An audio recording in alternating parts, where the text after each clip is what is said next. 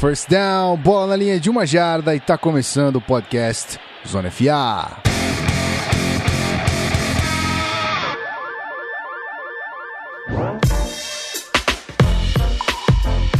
Seja muito bem-vindo, você ouvinte querido que tá aqui na segunda-feira novamente. Esse podcast que tá indo para você aí toda segunda e quarta. Você tá sempre recebendo episódio novo no feed. Tá feliz, né? Tá feliz, você fã do, do, do canal Zona FA, tá sabendo. Então, hoje vai ser bem diferente. A gente não gravou esse episódio ao vivo, a gente tá fazendo é, uma gravação aqui diferentezinha e com convidados diferentes também. Hoje a gente vai falar de Bengals, mas antes de introduzir nossos convidados, uma mudança importante aqui no nosso, no nosso roster. Meu querido Pedro Pinto está entre nós, rapaz, olha aí. Oh, mudança surpresa, meu amigo. Coach foi ver a escalação do time ali, mudou de última hora, tirou, botou um, botou um cara de frente para jogar. Mas só porque o primeiro não pôde. O primeiro não pôde, está enrolado aí, Rafão não pôde participar com a gente hoje, mas tô aqui tô aqui pra, pra, pra participar, tô aqui voltando, né? Como eu falei que agora eu tô com mais tempo, tô mais livre, tô voltando aí oficialmente é, à Zona FA, aos trabalhos, aos podcasts, então é, feliz de estar tá, de, tá de volta aqui é, nessa família, né? Nessa família. Com certeza, meu querido. Você sabe que a casa é sua, né? Você não precisa pedir para entrar nem para chegar, então. É, quando quiser, rapaz, quando falar tô disponível, tô livre, você já sabe, né? Isso aí, tamo junto. Então vamos nessa. Então vamos começar a introduzir nossos convidados, representantes legítimos da torcida do Bengals, obviamente. O, um deles já até brincou mais cedo aqui que 33% da torcida do Bengals está aqui. Mas vamos contar que não. Vamos contar que você, ouvinte, vai querer ouvir esse episódio várias vezes, tá? Para continuar nossa nosso streak ali no, nas estatísticas. Então vamos lá. É, Começando por ele, torcedor do Bengals aqui, já gravou lá com o MVP também. Ricardo Bossi, o Sir Slash. Bem-vindo, meu filho. Olá, boa noite. Obrigado pela, pelo convite. É, pro Gui, pro Rafão que me convidou, pro Pedro. Vamos falar um pouco sobre o Bengals e as expectativas do, dos sofredores do Cincinnati Bengals nessa temporada. Tá certo. E aí, para completar o time, para continuar aqui falando, né, como eu sempre falo pra gente trazer as pessoas que têm propriedade no assunto, hoje a gente trouxe o ex-técnico da seleção brasileira aqui, que está sempre lá no Diário NFL, se você não segue, faça o favor. Nosso querido Danilo Miller, seja muito bem-vindo, meu cara. Fala Gui, muito obrigado pelo convite aí, Pedro, grande abraço. É bom falar com você de novo, Ricardo, velha guarda do torcedor de Cincinnati Bengals aí, é sofredor há muito tempo, como eu. tá certo. Então vamos lá, gente. Vamos começar esse episódio maravilhoso. É, a gente já volta só para os recadinhos, é rapidão, não sai daí não.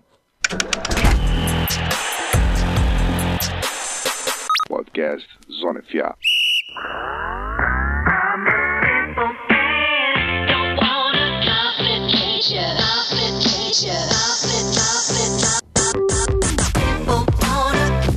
Muito bem, ouvinte. Estão aqui para falar dos recadinhos. Você já sabe mais ou menos como é que funciona, né? Mas hoje quem vai dar os recados sou eu, porque o senhor Rafael Martins está é, levemente ausente, ok? Então vamos lá. Só uma pausa rapidinha antes dos recados padrões aqui.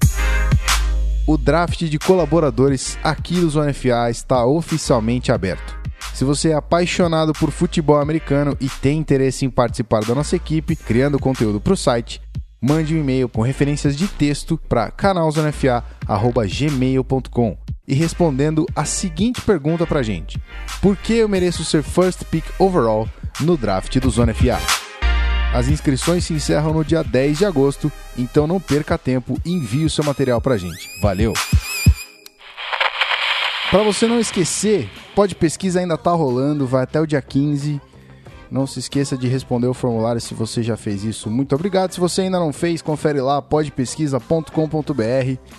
O formulário é um pouquinho extenso, vai demorar um pouquinho para você responder, mas é bem completo e vai ajudar bastante a todos os produtores de conteúdo dessa mídia bonita que é o podcast vai ajudar tanto a gente, quanto Famblinho, quanto MVP, quanto o Mile Hag, que o Pete já fez parte lá. Todo mundo que faz podcast, todo mundo que produz conteúdo vai se beneficiar. Então, podpesquisa.com.br, não se esquece de dar uma passadinha lá, se você puder. E para completar aqui, não se esqueça também de acompanhar a gente lá no YouTube, youtube.com.br. A gente grava todos, entre aspas, os episódios ao vivo. Esse aqui não, mas a gente tá sempre lá abrindo umas lives todo sábado de manhã, 10 da manhã a gente tá lá.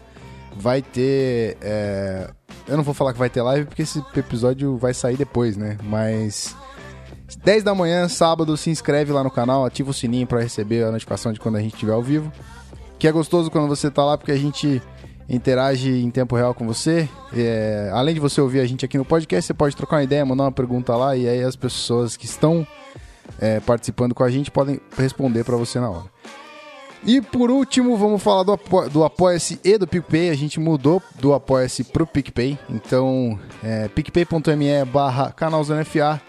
Se você puder dar uma passadinha lá, os links estão aqui na descrição, obviamente. Tem também o link de com o cupom de inscrição ali que você recebe 10 reais de volta.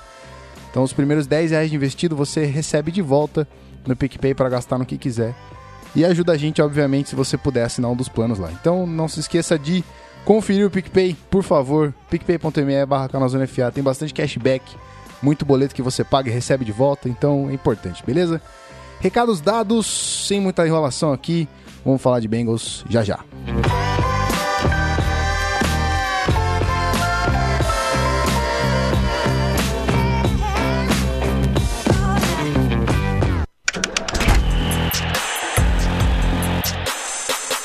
Podcast Zona FA.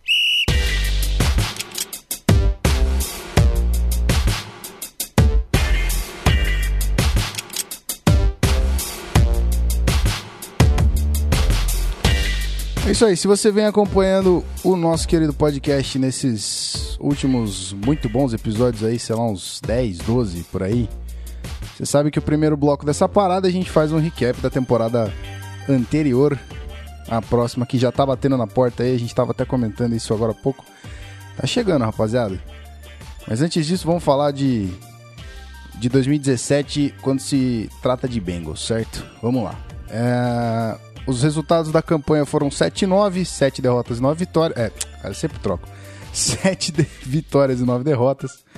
Ah, foi terceiro na AFC North, sua respectiva divisão.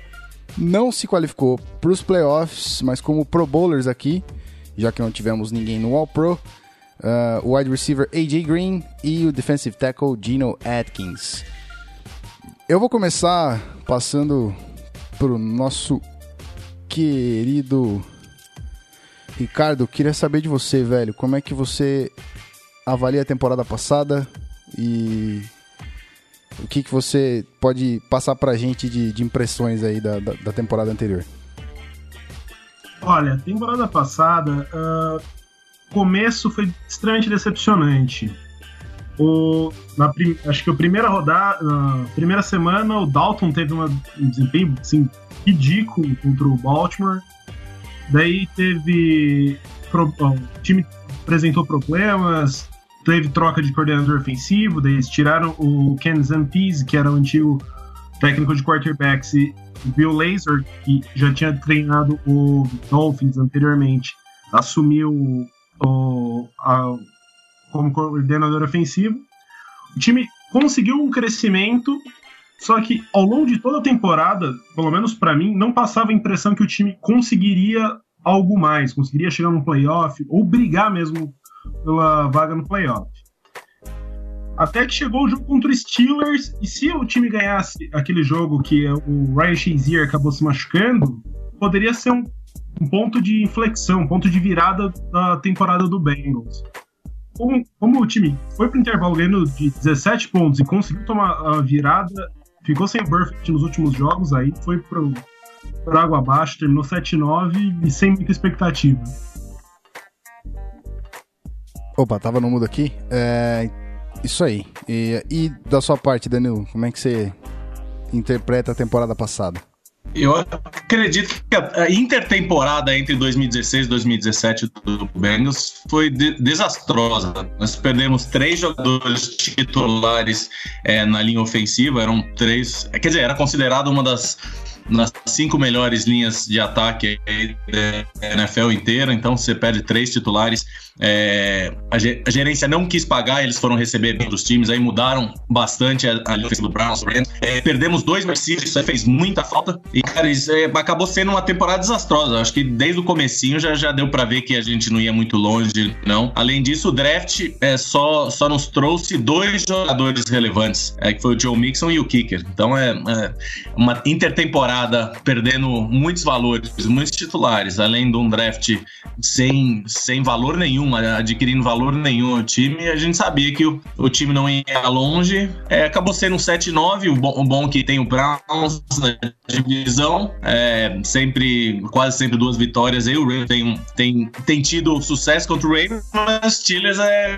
Tanto não conseguir bater os Steelers, o, o time não, não eleva de com certeza absoluto nível abaixo do Steelers aí. Foi uma temporada é, desastrosa do começo ao fim. Vamos ver é, se corrigiram, tentaram corrigir agora alguns dos erros. Vamos ver se essa temporada vai ser melhor. Muito bem.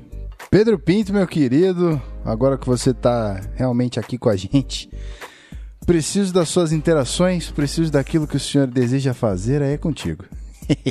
é, pois é, então, é, eu tô de acordo com eles, com o que o Danilo e o, e o é, Ricardo falaram é, a respeito é, da temporada passada do Bengals. É um time que, cara, perdeu bons jogadores, não, não acertou muita coisa. É, e eu queria saber de vocês, principalmente, uma coisa que é, é, é, uma brincadeira que até fazem naquele podcast, acho que todo mundo aqui já chegou a ouvir, o Around the NFL, né? É, que é um podcast bastante popular é, da própria NFL. É, que é aquela brincadeira do Dalton Scale, né? Que tem ano que o Andy Dalton joga bem, aí ele tem uma recaída. Parece que ele fica nessa eterna. Esse, essa temporada pode ser que ele. Que, não, essa é temporada que ele deslancha. Quando falam que vai ser a temporada que ele vai deslanchar, ele tem uma queda em produção. Aí quando falam, não, parece que ele vai continuar caindo, parece que não, não vai ter aquela evolução que a gente esperava. Ele consegue voltar e, e, e produzir bem. Temporada passada, 16 jogos, né? Mas 3.320 jardas apenas, 25 touchdowns, 12 interceptações. Faltou 0,1 ali para ele bater 60% de passes completos. É, então é um cara que tá algumas temporadas já aí no, no, no Bengals. Já é, tá indo agora para 1, 2, 3, 4, para quinta temporada dele com Bengals.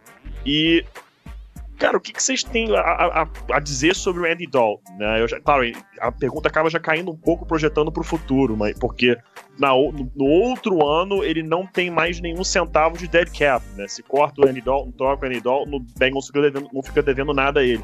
O que, que vocês têm a, a, falar do Andy Dalton? Como vocês veem o, o, o, o camisa 14 do, do, Bengals? Eu gosto dele. Eu acho que ele é um quarterback é, de ano para bom, mas ele depende muito do, é, da qualidade das pessoas em volta dele. Eu acho que ele, é, os anos que ele teve bons recebedores, ele conseguiu produzir. É, ano passado, além, além de não ter esses recebedores, ficou dependendo do recém-chegado Breno LaFell, que é um, um dropador de primeira, mas felizmente jogou bem, razoavelmente bem ano passado, mas é, sem, sem o Sanu, sem o Marvin Jones, que foi o, a, a, razão para ele ter aquele ano monstruoso, ou anos monstruosos que ele teve, e sem o Tyrande e o Tyler Eifert, é, é, fica difícil. Então, ele tendo essas peças, ele consegue distribuir a bola. Sem eles, ele fica forçando o passe no AJ Green o tempo inteiro. Então, é, esses passes forçados no AJ Green é, ficam, ficam óbvios e ficam é, fáceis de ser planejada aí, uma, uma defesa planeja para marcar o AJ Green aí. É, no ano passado conseguiu anular grande parte do, do jogo aéreo do time. Para mim, o Dalton é, ele tá longe de ser o problema do time, mas também tá longe de ser a solução. O, a queda do desempenho dele, para mim, está é, muito atribuída com, o, com a piora da linha ofensiva. Além da perda de, dos, dos recebedores, como foi dito anteriormente. Então, assim, o Eifert, a gente nunca sabe quanto, quanto tempo ele vai ficar sem se lesionar. Se o Dalton ele não tem tempo para lançar, ele não é um quarterback que vai fazer um scramble para fora, uh, vai sair do pocket, vai ganhar jardas com as pernas. Ele não é um cara que faz grandes leituras Mas assim, você dando condições para ele, ele pode ser um quarterback bom, assim como ele foi na temporada que o Bengals acabou perdendo pro Steelers nos playoffs. Ele tava tendo uma temporada assim excelente pros padrões do mesmo, tava mesmo. Muito bem. Antes da gente passar para 2018 rapidinho aqui, eu queria saber de vocês se teve algum jogador que se desenvolveu durante a temporada passada, que as pessoas não notaram ou não comentaram, mas que para vocês vão fazer diferença na próxima temporada, que já vão entrar é, mais mais assíduos, né? Mais pr- prontos ali pro ano que vem. Pra mim, o- são dois os principais, assim.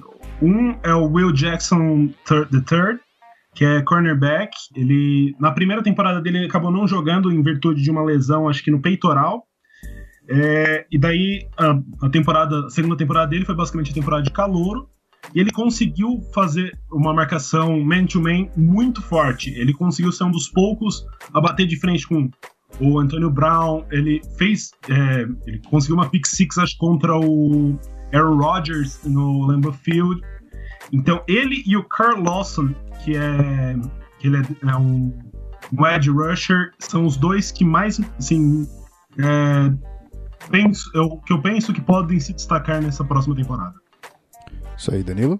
Ou será que o Danilo tá no mudo aí? Ou não? Ou caiu? Fala, galera. Tava no mudo aqui. É. Desculpa. Não, geral, É. geral, geral A faz gente, isso. o botão Geral, do mundo eu- eu acompanha a incluso. gente para sempre, fica Eu tranquilo. incluso. Então, complementando o que o Ricardo disse, aí eu gosto bastante do William Jackson, é um, é um, é um cornerback agressivo. É, vai entrar no lugar do Pac-Man é, de titular no time esse ano. É um, é um, é um jogador que apostamos bastante. E a, e a escolha óbvia é o, é o Joe Mixon aí, que é o running back. é, super explosivo do time, cortes fantásticos aí. Galera que joga fantasy, é, um- é um- é uma boa escolha ali para pegar ali no meio do terceira, quarta rodada aí, Joe Mixon. Acredito que seja uma, seja, é, uma, uma boa escolha uma boa aposta aí. Muito bem. Pete, vamos falar de 2018, meu querido? Vamos falar de 2018. Só completando que eu adorei os nomes que eles escolheram aí. Eu, particularmente, sou muito fã do Will Jackson. Achava ele um- achei ele uma baita pick naquele draft de 2016. Mas vamos que vamos, que 2018 tá batendo na porta já. Então vamos nessa. A gente já volta rapidão. Sai daí não.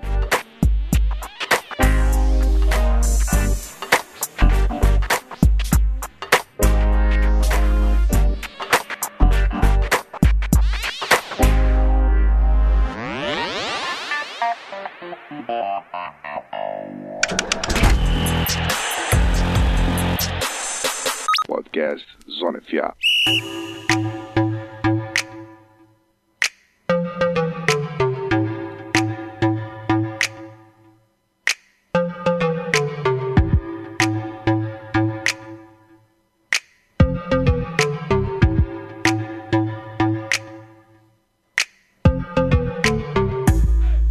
Muito bem, temporada de 2018 é o alvo. Vamos falar dela agora.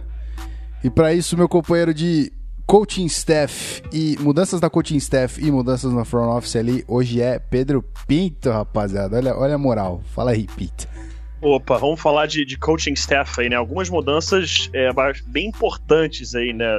Tanto no front office ali é, e coaching staff. É, o defensive coordinator agora é o Terrell Austin. O Paul Gunter saiu, foi trabalhar ali com o Oakland Raiders. Teve a chegada do Bob Bicknell para trabalhar com os wide receivers. James Urban deixa é, esse posto aí agora. Tem a chegada do Frank Pollock para ser o técnico de linha ofensiva. Esse é um que eu achei interessante. Ele trabalhou aí com é, o Dallas Cowboys de 2015 a 2017 como técnico de OL, foi assistente de OL lá de 2013 a 2014, então é um nome interessante. A gente sabe o que a linha ofensiva do Cowboys vinha fazendo nos últimos anos. O anterior era o Paul Alex- Alexander, é, deixa o time. O quarterbacks coach que chega agora é o Alex Van Pelt, ele trabalhou alguns anos ali é, com o Aaron Rodgers em Green Bay, de 2014 a 2016. O Bill Lazor, que era o quarterbacks coach, foi promovido a offensive coordinator, então ele vai assumir esse cargo, ele assumiu já no ano passado, mantém agora nesse ano. E o cornerbacks coach é o Deronte Jones. Quem saiu foi o Kevin Coyle, não é, exerce mais a função. E tem aí agora também é, o defensive assistant, o Mac, eita, perdão, Matt Wright, ou Wright. Não, não sei como pronunciar perfeitamente esse sobrenome aí, fiquei um pouco na dúvida, mas é isso aí. Muito bem. Senhores, é, nossos convidados, é, quem é que desses nomes que vocês destacam a chegada? Quem é que vocês lamentam a saída? Que, como, como vocês avaliam aí? Se, se, o Ricardo puder começar, agradeço. Olha, é, assim, eu fico esperançoso com a troca, é, que acabou acontecendo uma troca de, de técnicos de linha ofensiva. O Alexander acabou indo para Dallas e o, o técnico do Dallas, o Pollock, acabou indo para o Bengals. É, então, assim, eu fico esperançoso porque a linha ofensiva, na minha opinião, era a unidade mais fraca da equipe do Bengals. Com a adição de novos jogadores que vamos, a gente vai comentar um pouco mais para frente, e com a adição do Frank Pollock, acredito que vai ter grande impacto. Além disso, também eu acredito que o, o Bill Lazor tendo off-season para trabalhar no playbook, pode ser que o ataque fique mais dinâmico e consiga envolver mais jogadores jovens, como John Ross, o, o Mixon, o John Mixon, para a próxima temporada. Muito bem. Coach, agora eu quero saber de você. E aí? É a saída do Paul Ganter aí, que ele foi pro Raiders. Impressionante a quantidade de coordenadores que o Marvin Lewis faz, né? Eu acho que são quatro ou cinco aí que viraram head coach recentemente, então é impressionante. E acho que é um, é um, é um treinador que fez um, um trabalho honesto com a defesa do Bengals aí, é, fez uma fez, fez é, o time produzir bastante, então, é uma das linhas defensivas mais dominantes é, de toda a NFL, uma, uma equipe que consegue é, pressionar o quarterback tanto pelo meio quanto pelas laterais. Então acho que um pouquinho, um pouquinho não, bastante foi foi mérito aí do Paul Gunter. E vamos, vamos ver como que o, o novo coordenador aí vai assumir. O que, que, ele vai fazer com esse time aí que tá tirando a linha defensiva. É, tem muitas peças novas aí de dois anos para cá. Muito bem. Pete, você, você também que tem uma, uma familiaridade grande com essa galera aí dentro do, dos treinamentos aí. O que, que você achou dessas mudanças aí? Você tem alguma coisa para considerar pra gente? Olha, eu achei interessante a chegada do, do Terrell Austin. É, ele teve aí nos últimos anos com o Lions, não foi tão bem assim, mas era um cara que há pouco tempo atrás, é, dá para dizer até que até o ano passado ainda, tinha, era cotado para uma vaga de head coach, acabou não assumindo ainda, é, veio agora para Cincinnati Bengals, tem peças boas para trabalhar, tô curioso para é, ver como vai ser o trabalho dele. E tô interessado em ver aí mais especificamente, é, não só o Frank Pollock, que eu tenho certeza que o Rafão tá muito ansioso para ver, mas ver esse trabalho do, do Alex Van Pelt, porque é, como o, o, o, Danilo e o, Ricardo destacaram, é, é aquela coisa do, do, do, Andy Dalton. Ele não é um super QB, mas ele também, não, ele também não é ruim. Ele precisa de ajuda, precisa de boas peças ao seu redor para funcionar bem. E o Alex Van Pelt é um cara que trabalhou com o Aaron Rodgers, eu acredito que trabalhar com Aaron Rodgers seja uma coisa um pouco mais fácil, né? Em termos de você ter que ensinar o cara, que o cara já é fora de série.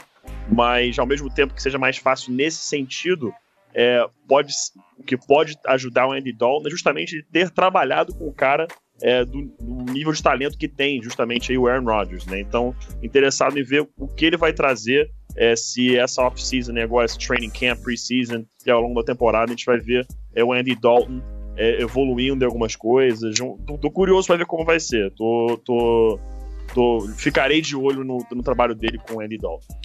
Muito bem, já que você falou de peças individuais aí, vamos comentar as mudanças, entradas e saídas da Free Agency, as movimentações de Cincinnati para essa, essa nova temporada. Como saída aqui, a gente teve o, o quarterback AJ McCarron, foi pro Bills, os running backs Jeremy Hill Uh, foi o Jeremy Hill e Cedric Pierman, né? O Jeremy Hill foi pro Patriots e o Cedric Pierman continua como free agent. Na offensive line, a gente teve a saída do Eric Winston, que continuou como free agent. Russell Bulldin foi pro Bills e o Andrew Smith foi pro Cardinals. Falamos dele no, no episódio do Cardinals com o JP aqui. Na DL, a gente teve a saída do Pat Sims que continua como free agent, e o Chris Smith, que está no Browns. Na, na segunda linha ali de defensores, o linebacker Kevin Minther foi para o Jets. E de secundária, a saída do cornerback Adam Jones, que virou free agent. De chegada, poucos nomes aqui, foram só quatro. O quarterback Matt Barkley, que veio do Cardinals.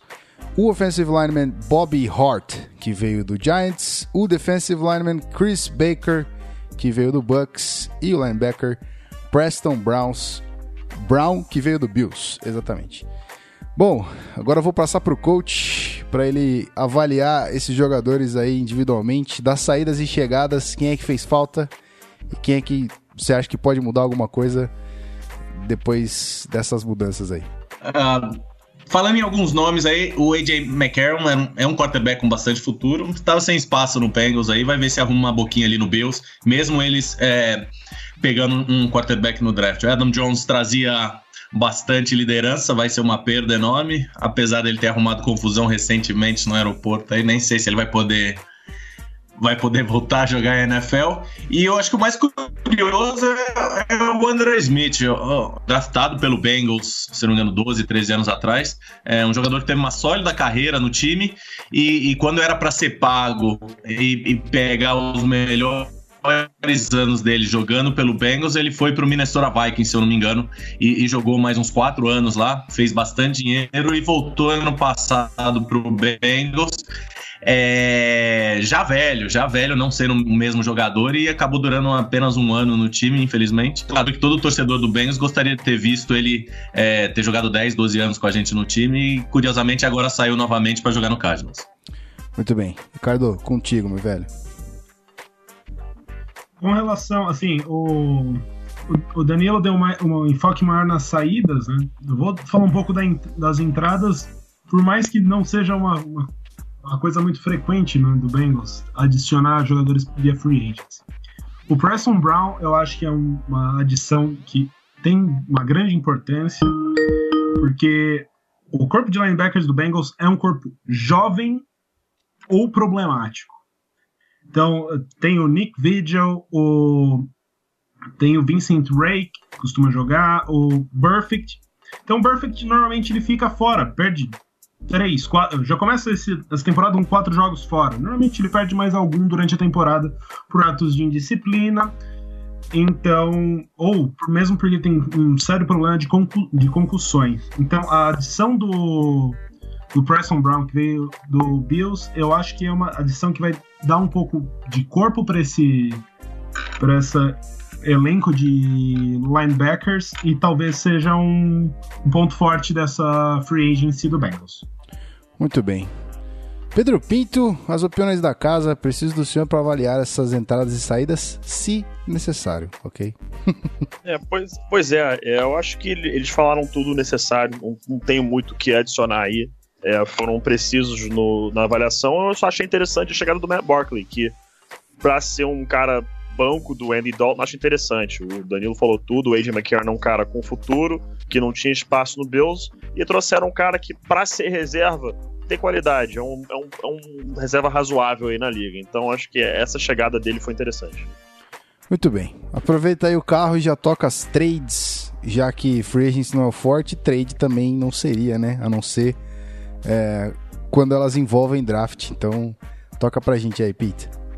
Pois é, o Bengals acabou trocando aí é, com o Bills no, no, draft, mandou a sua escolha de primeira rodada, a 12 geral, e uma escolha de sexta rodada para o Bills, é, e acabou recebendo do Bills a escolha número 21 overall na primeira rodada, uma escolha de quinta rodada e uma das chegadas mais interessantes aí para o Bills, o tackle, o offensive tackle, Cordy Glenn.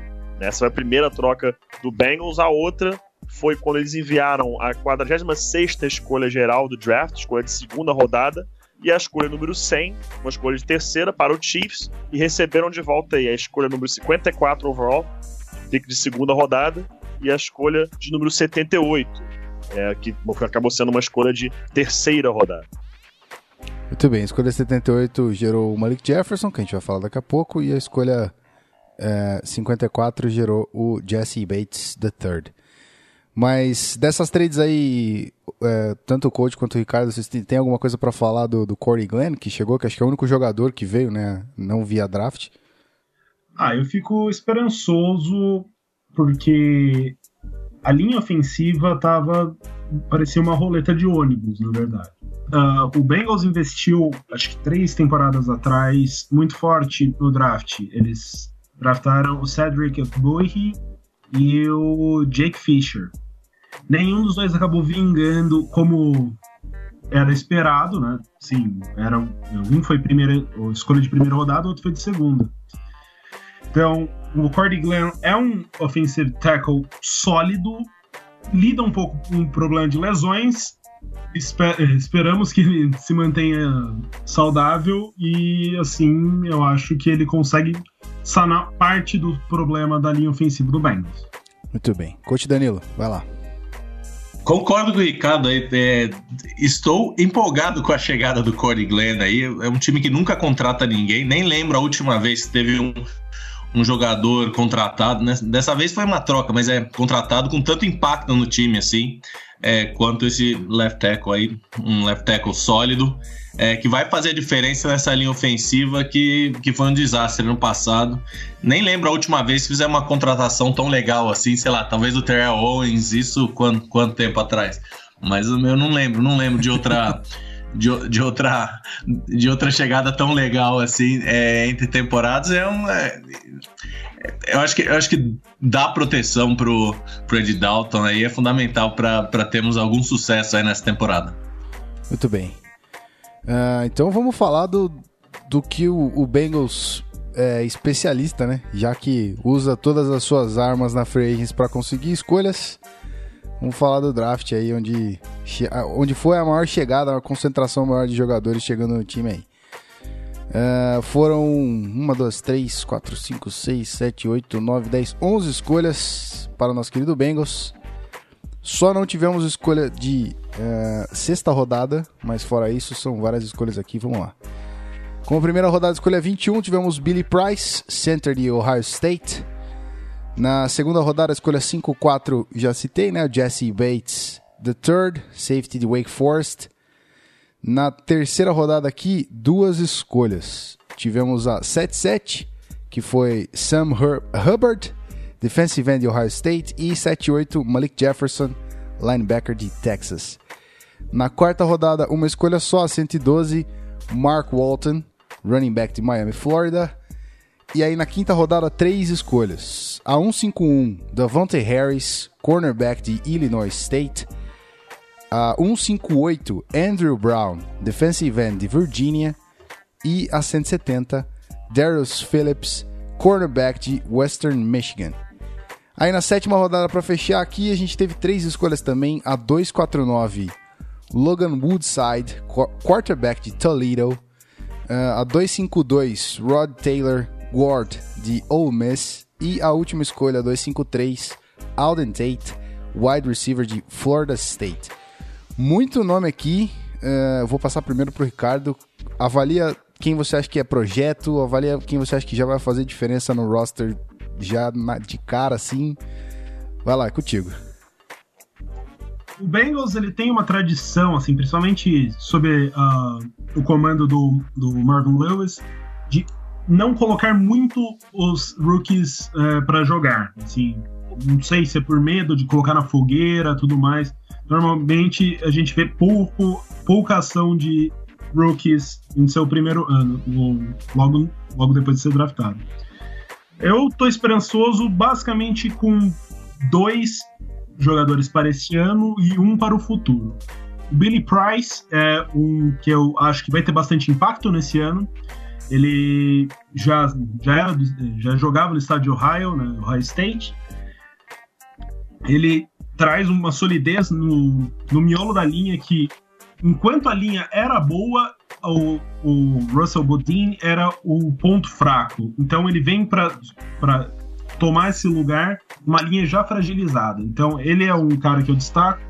E outro que parece que tem feito bastante, assim, nos OTAs, fez um, um trabalho que gerou algum, algum burburinho a respeito de bons, boas, uh, do, bons treinos, foi o Malik Jefferson. Para o futuro, eu acho que o Jesse Bates pode ser uma grande escolha. O Bengals tem endereçado bastante escolhas, sim, não tanto por need, mas por best player no board. É, o Jess Bates eu acho que é um jogador que pode adicionar bastante para então para o time não ficar tão refém de uma renovação de contrato com ou com a Iloca ou com o, o Sean Williams. Muito bem. Coach, dessas, desse, desse mundaréu de nome aí, quem é que você pode destacar de, de mudança já de cara e quem é projeto interessante aí? Acho que toda vez que você consegue pegar o melhor jogador da sua posição numa vigésima primeira escolha, ainda mais com a necessidade, isso aí é, soma demais no time. Gostei bastante dessa escolha do Billy Price. É, não, não, teria. Quer dizer, não sei. Então, no, no, final das contas, acabamos pegando um tackle na troca com Bills e um center em duas posições super necessárias no time. É, Malik Jefferson é um jogador que acho que vai ter chance de entrar logo agora nesse primeiro ano, é, ainda mais com essas confusões do Vantage Perfect aí, é, que a torcida do Bengals gosta e o resto odeia. É, um jogador que eu gosto muito é o Mark Walton. Mark Walton, Walton é um running back é, da Universidade de Miami que arrebentou em 2016. É, se lesionou no começo da temporada passada e curiosamente eu fui num jogo da Universidade de Miami dois anos atrás é, estava no túnel na hora de dele ir embora, quer dizer, da, da, do time inteiro ir embora, ele jogou uma, uma luva do jogo que ele tinha feito três touchdowns e eu peguei, pô. Então, curiosamente, ele foi escolhido pelo Bengals. Eu tenho, eu tenho uma luva do, de jogo do, do Mark Walton da Universidade de Miami aqui, como aqui na Man Cave aqui. Muito bom, muito bom. Pete, agora é contigo, meu velho. A gente fez um puta trabalho extenso aí do draft, então é, conto com a sua avaliação de classe, conto com a sua avaliação individual também e faz esses dois convidados aí que eles estão falando pouco. Vamos lá. Faz vamos essa galera lá, sair da, da casinha, vai lá. É, trocar essa ideia aí, que Billy Price é, é, é, muito claro, falaram já aí que era o melhor da posição na classe, first round pick, muito claro. Acho que foi uma escolha perfeita ali do Bengals. Pegaram é, não só é, BPA, né, Best Player Available, mas foram também é, com need, então, cara, importantíssimo. Um que eu queria saber de vocês é o Sam Hubbard, que é um cara que eu vi muito tape dele ali pré-draft. É um cara muito inteligente, muito disciplinado, tem boa técnica. É um, é um football player. A questão do Sam Hubbard é: ele não tem muita aceleração, não tem muito burst. É, ele não é. Ele é um defensive end, só que é um cara que sofre pra, um pouco para conseguir botar essa pressão em cima do quarterback. Ele não é um defensive end é, especificamente para pass rush. Ele é muito bom é, controlando o edge, é, contra a corrida, ele conseguir share his blocks, ele é fantástico. É, então é um cara que eu vejo encaixando mais dessa forma no Bengals. Vocês acham que é um cara que, por exemplo, vai penar para entrar em, em, third down situations, em situações de, de, é, de passe? Ou vocês acham que é um cara que pode desenvolver e é, pegar uma função um pouco mais importante mais para frente? Lembrando que ele foi a escolha 77 overall, né, escolha de terceira rodada mas alguns o tinham com nota de segunda rodada. O que, que vocês pensam dele aí? Eu, eu concordo com você, Pedro.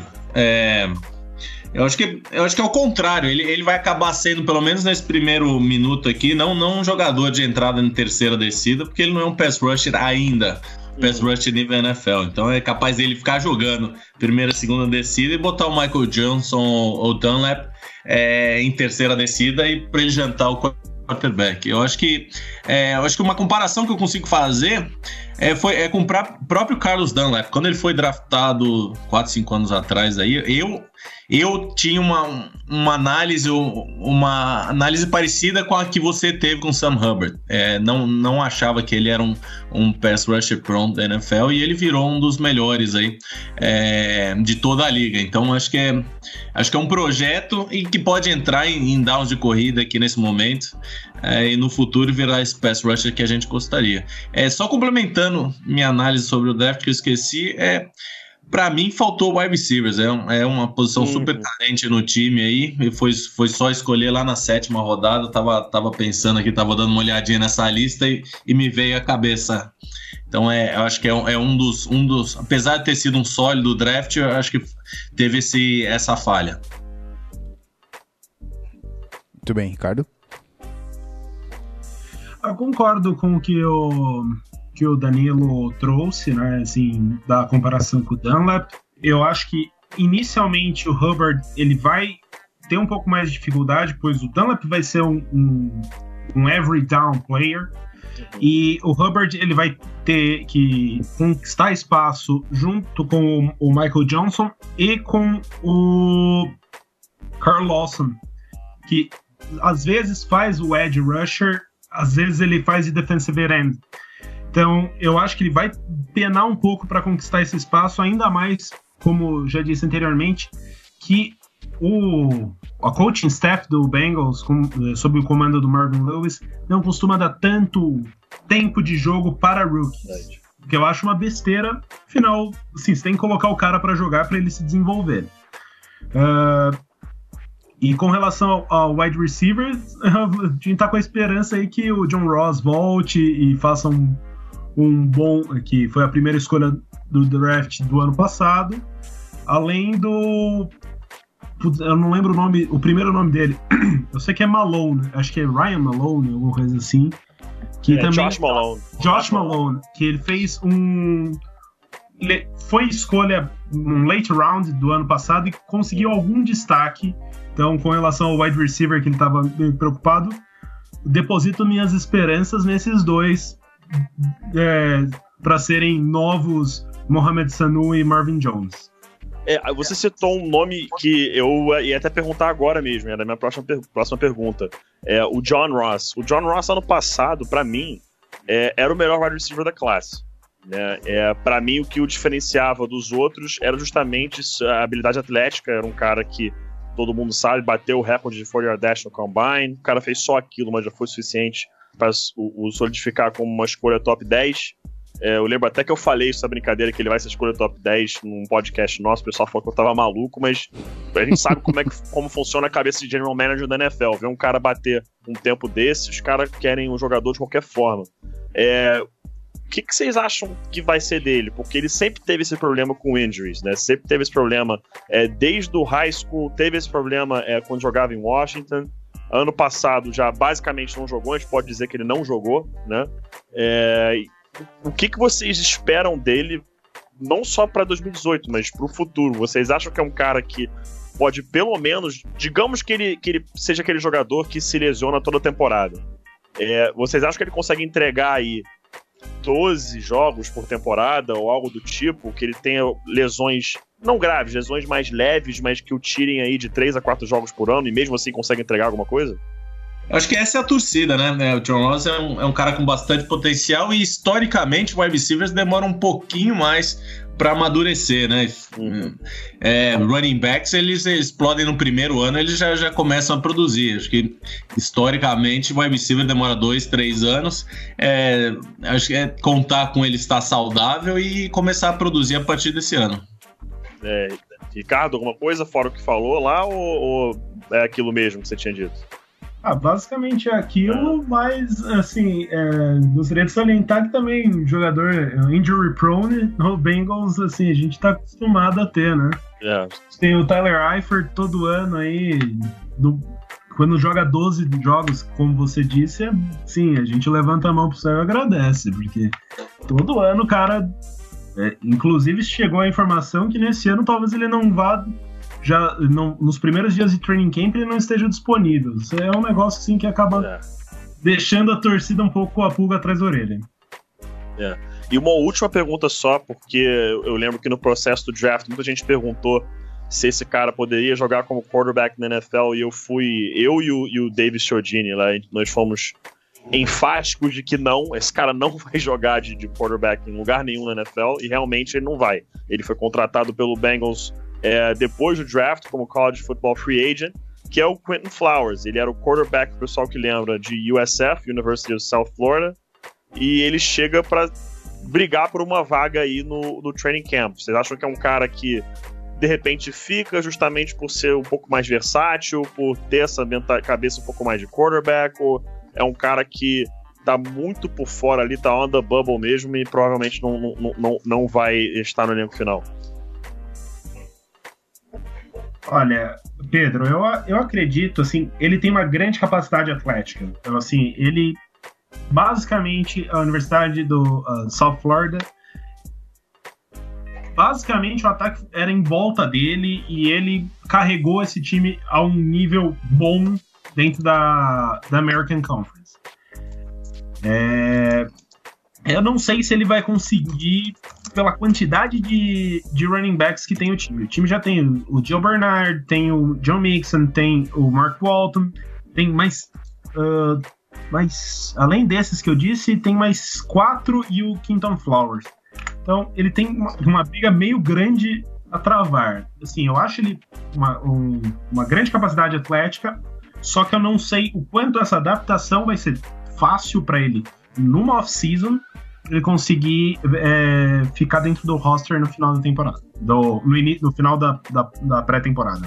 Ele tá correndo por fora. Eu acho que é, é, um, é jogador que pode arrumar, é, sendo, sendo esse coringa aí, running back, slash tight end, slash wide receiver, às vezes arrumar um espaço no special teams aí. É, é, um super atleta, né, cara? Então esses caras aí, ele, eles arrumam um jeito de entrar nos times aí.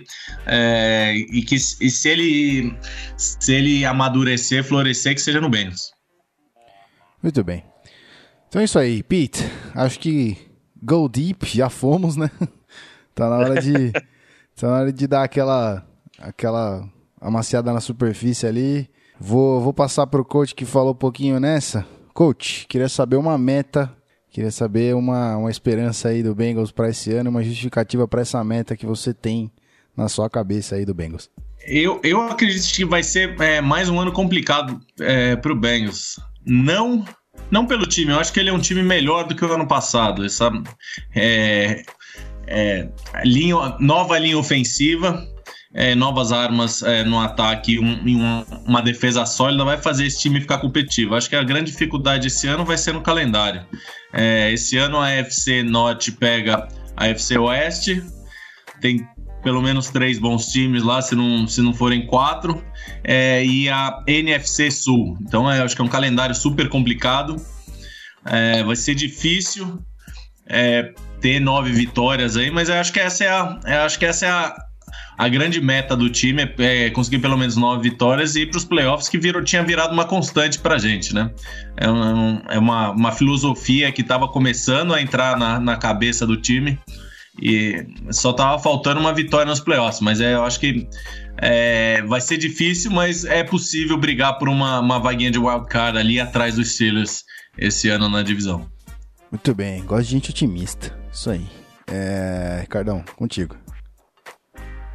Eu acredito também, assim, é uma meta como 9-7 eu acho uh, até um pouco possível. Eu vejo uma piora no, em alguns adversários, como o Baltimore Ravens. Eu não acredito que venha tão forte para essa temporada. O Bengals pode, talvez, conseguir uma varrida numa, uh, contra o Ravens, conseguir uma varrida contra o Browns. Daí, pega logo na primeira semana, pega Indianapolis ainda que tá com essa dúvida, o Andrew Luck vai jogar, não vai jogar. Se conseguir essas vitórias, aí tenta roubar algum joguinho aqui e outro ali, pode ser que consiga nove vitórias e brigue ali por uma sexta vaga no playoff. Mas não vai muito além disso. Vocês estão muito contidos. Eu queria acionar a Serena do clubismo. Não sei se vocês já conhecem aqui a casa. A gente costuma, costuma berrar aqui quando a galera é clubista, mas hoje tá todo mundo tranquilinho, todo mundo suave. Pete, fala você aí o que, que você acha do Bengals se aí a gente vai para os finalmente. Rapaz, o Bengals é, é um time que acho que vai ficar justamente nessa faixa aí, um 8-8, um 9-7.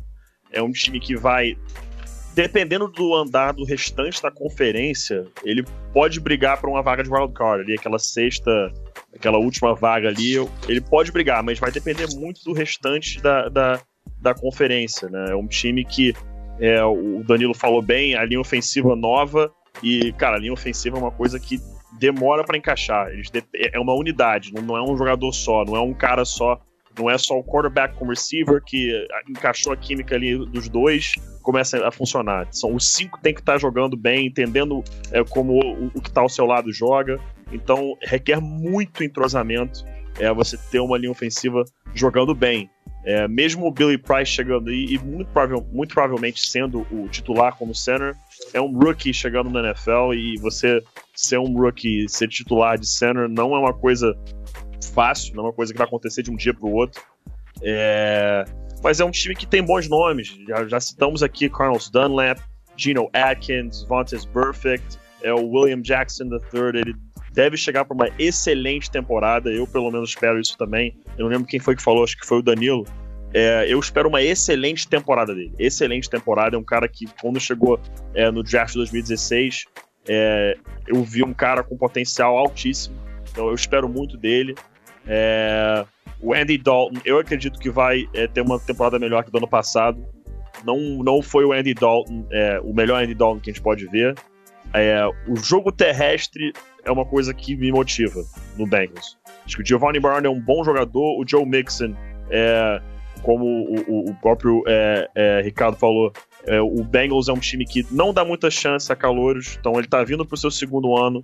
É, provavelmente vai chegar ali o Giovanni Bernard como titular é, na preseason, mas eu, eu acho bem provável que o Joe Mixon pegue essa, tome essa vaga dele, porque é um cara que, no pouco que a gente viu no ano passado, é, vou até relembrar aqui quantas jardas que o Joe Mixon teve. O Joe Mixon teve 626 jardas, 4 TDs, uma média de 3,5 por carregada. A média baixa, Giovanni Bernard teve 4,4, mas o Joe Mixon liderou o time em jardas terrestres. Giovanni Bernard teve 458 em, é, em menos tentativas, mas ainda assim o Joe Mixon liderou. Então é um cara que eu acredito que pode pegar essa vaga de, de ser o, o running back titular e ele tem tudo para ser um, um, um bell cow eh, back, né? um every down back. O cara que vai jogar a primeira, segunda, terceira descida, ele faz de tudo. Se quiser armar com um wide receiver, ele pode armar também. É, é um cara que foi muito prejudicado pelas atitudes dele, por culpa dele mesmo, né? Das atitudes que ele teve quando estava eh, na NCAA. E, mas que agora tá jogando e no fim das contas, it's a business, você tem que ganhar e eu queria fazer uma última pergunta só para os nossos é, convidados. Do it. É, o, o, que vocês têm a dizer? Assim, opinião pessoal de vocês primeiro. É, do Marvin Lewis, o que vocês têm a dizer do Marvin Lewis? E se vocês acham que essa será finalmente a última temporada dele como head coach do Bengals, porque ele já está lá há 15 anos, está indo para a 16 temporada. São 125 vitórias, 112 derrotas, 3 empates quatro títulos de divisão e 0 e 7 nos playoffs. Acho que esse é o número que mais define a carreira do Marvin Lewis é, em Cincinnati. 0 e 7 nos playoffs. O que vocês têm a dizer? Eu, eu gosto do Marvin Lewis, ele foi um técnico que mudou a filosofia é, dentro do Bengals, era um desastre. Esses dias eu ouvi uma entrevista do Rosh Manzada falando como era, como era precário é, o esquema dentro do Bengals antes da chegada do Marvin Lewis. É um, é um, é um, é um head coach muito bom. É, que, que colocou uma filosofia é, vitoriosa no time. É, eu, eu acho que em breve, ou já deveria ter acontecido, uma troca, acho que uma troca mesmo. Não, não, não por ele ser ruim nem nada, não gosto dele, mas é é porque é bom, às vezes é bom e é necessário você mudar trocar. A você, um pouco, né? É, botar um cara, botar um cara novo aí, mudar um pouquinho os ares. Eu, eu gosto dele, eu não tenho nada de falar mal dele, não. Acho que o Ricardo deve ter um monte, mas eu, eu não consigo falar muito mal dele, não. Vai lá, Ricardo. Assim, é, eu acompanho o Bengals aproximadamente umas 13 temporadas. Imagino que o Danilo acompanha até um pouco mais de tempo, não querendo chamar ele de velho. Mas mas assim, eu tenho um carinho pelo, pelo Marvin Lewis. Eu tenho uma noção que o Bengals, antes dele, era assim, era o Browns de atualmente. E ele conseguiu fazer o time se transformar numa franquia minimamente respeitável. Só que e ele é muito bom em lidar com temperamentos. Por mais que você fale que o, o Perfect tem problemas dentro de campo, ele realmente tem uh, problemas de temperamento. Mas ele conseguiu fazer jogadores como o Pac-Man Jones ficar 5, 6 anos sem arranjar problema. Arranjando problemas muito pontuais, mas antes ele quase foi banido do, do futebol americano por conta de problemas disciplinares. Então ele é um cara super importante. Eu acredito que ele poderia ser mantido dentro da franquia e trazer um outro head coach só para dar uma renovada em Ares e ele continuar ali sendo um, uma espécie de conselheiro, alguma coisa assim. Eu acredito, eu, assim, eu gosto bastante dele, por mais que às vezes falte uh, assim, o aquele que a mais. Falta alguma coisa para ele, ele às vezes algum problema em ajustes de intervalo de jogo e às vezes dá um, um despertar assim o ímpeto nos jogadores em alguns momentos ou segurar o ímpeto de outros em outros momentos. Então, às vezes falta isso, mas eu acho que eu não tenho tantas restrições. Eu acho que, se não me engano, foi renovado o contrato dele em duas temporadas, então possivelmente não seja a última. Eu, eu acho ele muito vítima do pé, da péssima administração do time. Eu acho que é, Com certeza. É um time que não consegue é, manter ninguém, então todo jogador do Bengals é draftado e vai embora depois de quatro anos porque ele quer um contrato novo. É, é, um, é um time que não consegue manter ninguém. Então, é um time que tem feito bons drafts, achado boas escolhas aí, mas não consegue manter porque é uma filosofia é, da administração do time não pagar ninguém muito alto. Então, é, é, é, é um. É ele acaba sendo um pouquinho vítima aí é, desse mau gerenciamento aí que vem um pouquinho acima dele, mas também faz parte. Acho que também um pouquinho de culpa dele nessa aí, né? Que ele meio conivente com isso, ou não bate o pé, ou não briga, ou pelo menos não parece fazer nada que isso para fazer isso mudar. Então é a família Brown lá em cima que, que, que acaba é, atrapalhando tudo. É, só pro, pro pessoal que tá ouvindo, que não é torcedor do Bengals, entender o que, que eles que, queriam dizer com mudar essa cultura, né? Tornar uma mentalidade vencedora. A, antes do Marvin Lewis assumir em 2003, a última winning season do Bengals tinha sido em 1990, que eles ganharam nove jogos e perderam sete. De lá até ele assumir, até a primeira temporada de winning season dele, que foi de 2005, se eu não me engano, ou eles fecharam 500 ou perderam mais do que ganharam. E na história do Bengals, até o Marvin Lewis, foram 10 temporadas é, de winning season. Na história do Bengals, depois que o Marvin Lewis assumiu, das 15, 7 foram winning season. Então, realmente, vocês podem, a gente pode ver que o que eles estão falando aqui não é brincadeira, é um fato. Ele chegou e mudou a cultura do vestiário, mas talvez seja uma hora de outra mudança de cultura, deixar de ser essa coisa de dessa mesmice que, que já falamos aqui hoje. Muito bem, Pete. Até por isso que não rolou a, a, corneta do clubismo, né? A gente tá acostumado, assim, um 8-8, a gente levanta a mão pro céu, assim, e fala, nossa, foi Pois é, rapaz, a Sirene tá aqui louca pra sair, mas eu só aciono realmente quando tem quando tem muita euforia. Ou quando o Pete tá falando do Broncos, aí eu aciono. Não, peraí, peraí. Eu vou fazer ela girar, eu vou fazer ela girar, hein? Vamos ver, presta então atenção. Vai, então vai, vamos lá. A nossa sorte é que o Joe Flacco, que o Joe Flacco vai continuar jogando muitos anos aí, vai deixar o Lamar Jackson no banco. Eu acho que essa é a nossa sorte. Aí nós vamos continuar batendo neles mais algumas temporadas. Tá aí, é, pronto. Você chegou. Obrigado. Valeu, coach. Tava faltando. Agora que o Big Ben vai aposentar, divisão vai ser nossa. Vai ser uma dinastia do Bengals.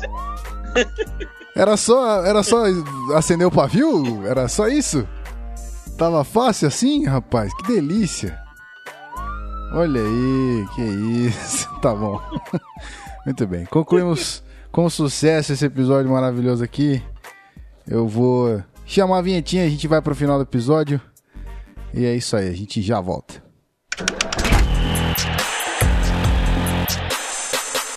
Podcast Zona FA.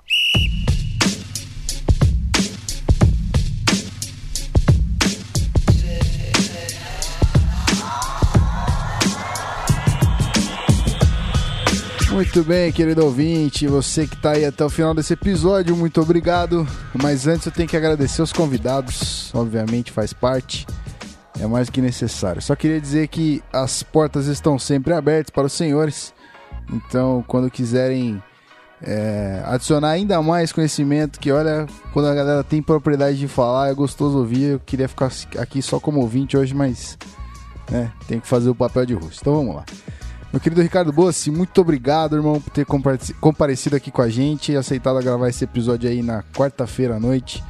Faz seu jabá, deixa aí o endereço pra galera te seguir. Eu vou colocar, obviamente, tudo na descrição, mas muito obrigado. Fica à vontade, casa é sua. Olá, agradeço a, o convite, agradeço o Pedro, agradeço você, Gui, agradeço o Rafão. Uh, quem quiser me seguir no Twitter é @sirslash, você vai deixar aí na descrição, daí o pessoal segue. Eu não escrevo nenhum site, já até escrevi, mas hoje aposentei já a caneta tudo mais. É, assim, eu vou no Twitter eu costumo falar bastante sobre Bengals.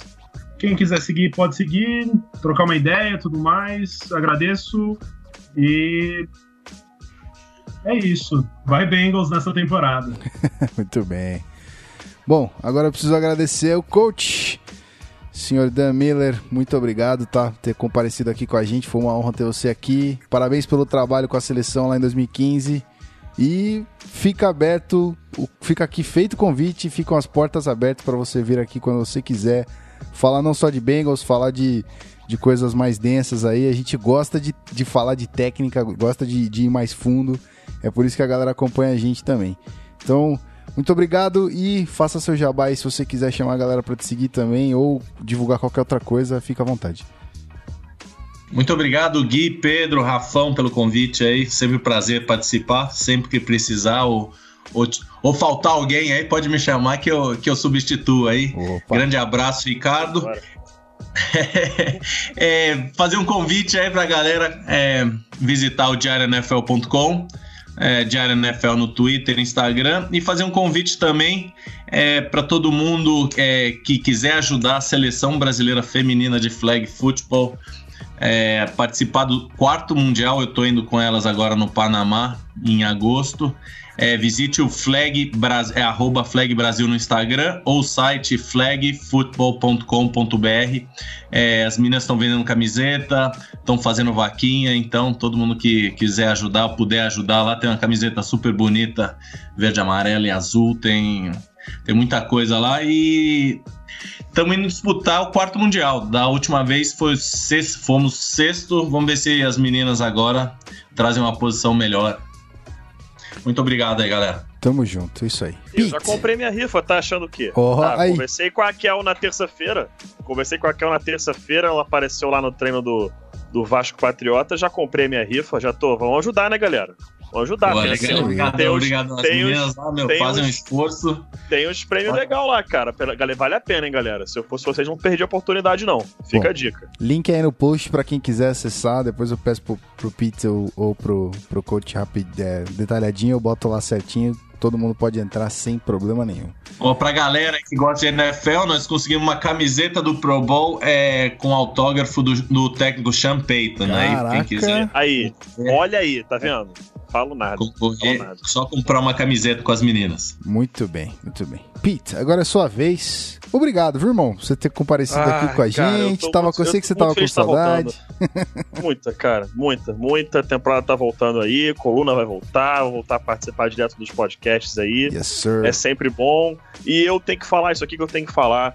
É, pessoalmente falando, agradecer mais uma vez o trabalho do, do Coach Dan, que é um cara que o pessoal que não acompanha muito o FABR, o cara foi durante muito tempo head coach da seleção brasileira. Pô, aquele jogo é, que teve lá no Panamá, cara, inesquecível. Assistir o jogo em casa torcendo muito, muitos amigos jogando, inclusive.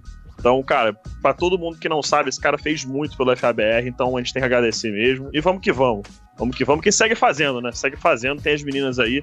Já comprei minha rifa, espero que geral que esteja ouvindo aí compre também. E, meu irmão, camiseta assinada pelo Sean Payton.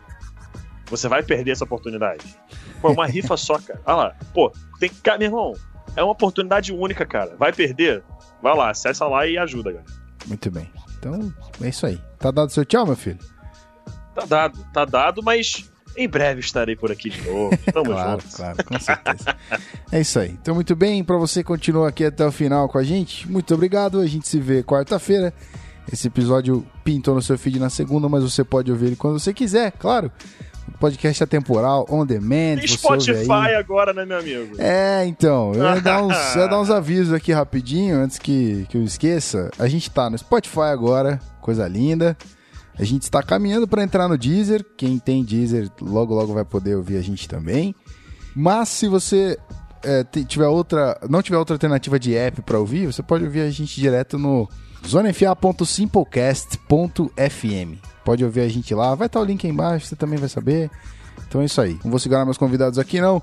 Eu agradeço você que ouviu até o final. A gente se vê na quarta-feira com o episódio do Seahawks. Até mais e um grande abraço. Valeu!